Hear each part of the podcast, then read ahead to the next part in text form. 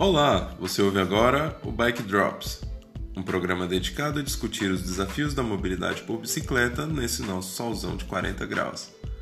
Essa é uma iniciativa da UFT-FM e da Pró-Reitoria de Extensão, Cultura e Assuntos Comunitários, a ProEx-UFT.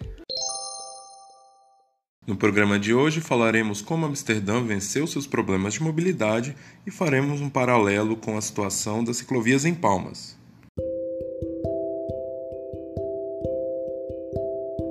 Após a Segunda Guerra Mundial, a Holanda teve que ser reconstruída economicamente e em infraestrutura.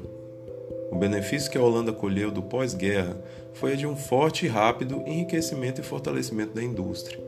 A partir de 1957, houve um aumento exponencial na renda dos holandeses e, consequentemente, um crescimento desenfreado do consumo de veículos automotores. As cidades se transformaram e tornaram-se grandes corredores de carros, motos e caminhões. A partir dessa mudança tão radical, os ciclistas passaram a ser marginalizados e diversos problemas de convivência entre os motoristas e ciclistas culminavam diariamente. As praças se tornaram imensos estacionamentos.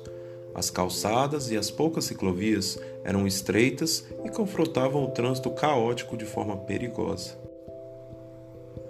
Apenas no ano de 1971, 3.300 ciclistas perderam suas vidas nas ruas de Amsterdã. Mais de 400 dessas mortes foram de crianças com menos de 14 anos. O índice crescente da morte de crianças levou as pessoas às ruas e uma série de protestos. Em 1973, a crise do petróleo trouxe consigo um profundo sentimento de transformação para a cidade. Os carros foram proibidos de circular aos domingos e a ação serviu também para lembrar as pessoas como era a vida sem carros. Aqui usaremos o exemplo de Amsterdã. Frente ao problema na falta de espaço, construções foram demolidas e deram lugar às ciclovias. As ruas da cidade de Amsterdã se modificaram radicalmente e até o início dos anos 80 o ciclismo urbano chegou a crescer 75% ao ano.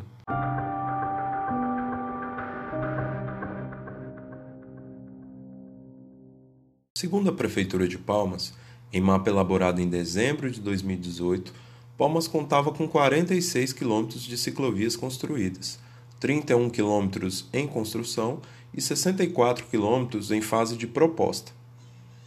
Durante a primeira Conferência Municipal de Mobilidade Urbana de Palmas, mais especificamente na discussão do eixo temático de ciclomobilidade, nenhuma entidade municipal participou oficialmente do debate.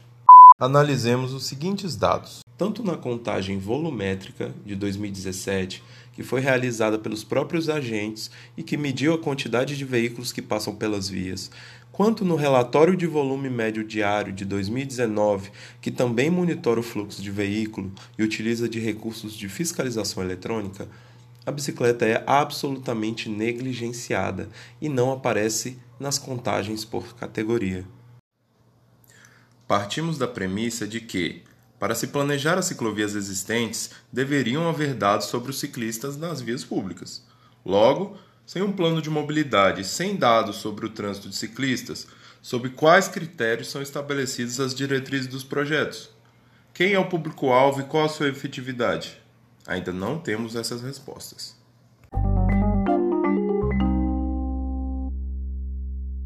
Palmas possui quadras fechadas, com poucas entradas, vias extremamente longas e com poucos pontos de retorno. Esses entraves logísticos se refletem também na maneira de se projetar ciclovias. Raríssimos os casos de ciclovias aqui que possuem atalhos para que o ciclista atravesse uma quadra mais facilmente, por exemplo. A Vila União com uma das maiores densidades de palmas e também com grande fluxo de crianças em bicicletas a caminho da escola, não possui uma rede de ciclovias que interligue essas escolas aos bairros.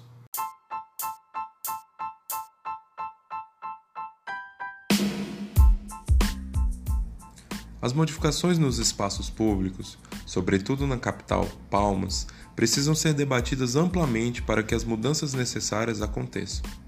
Essa série de podcasts busca fomentar a discussão sobre ciclomobilidade, direito à cidade e, o mais importante, ampliar para a realidade o debate desses problemas. Você acaba de ouvir o Bike Drops na UFTFM. Até a próxima!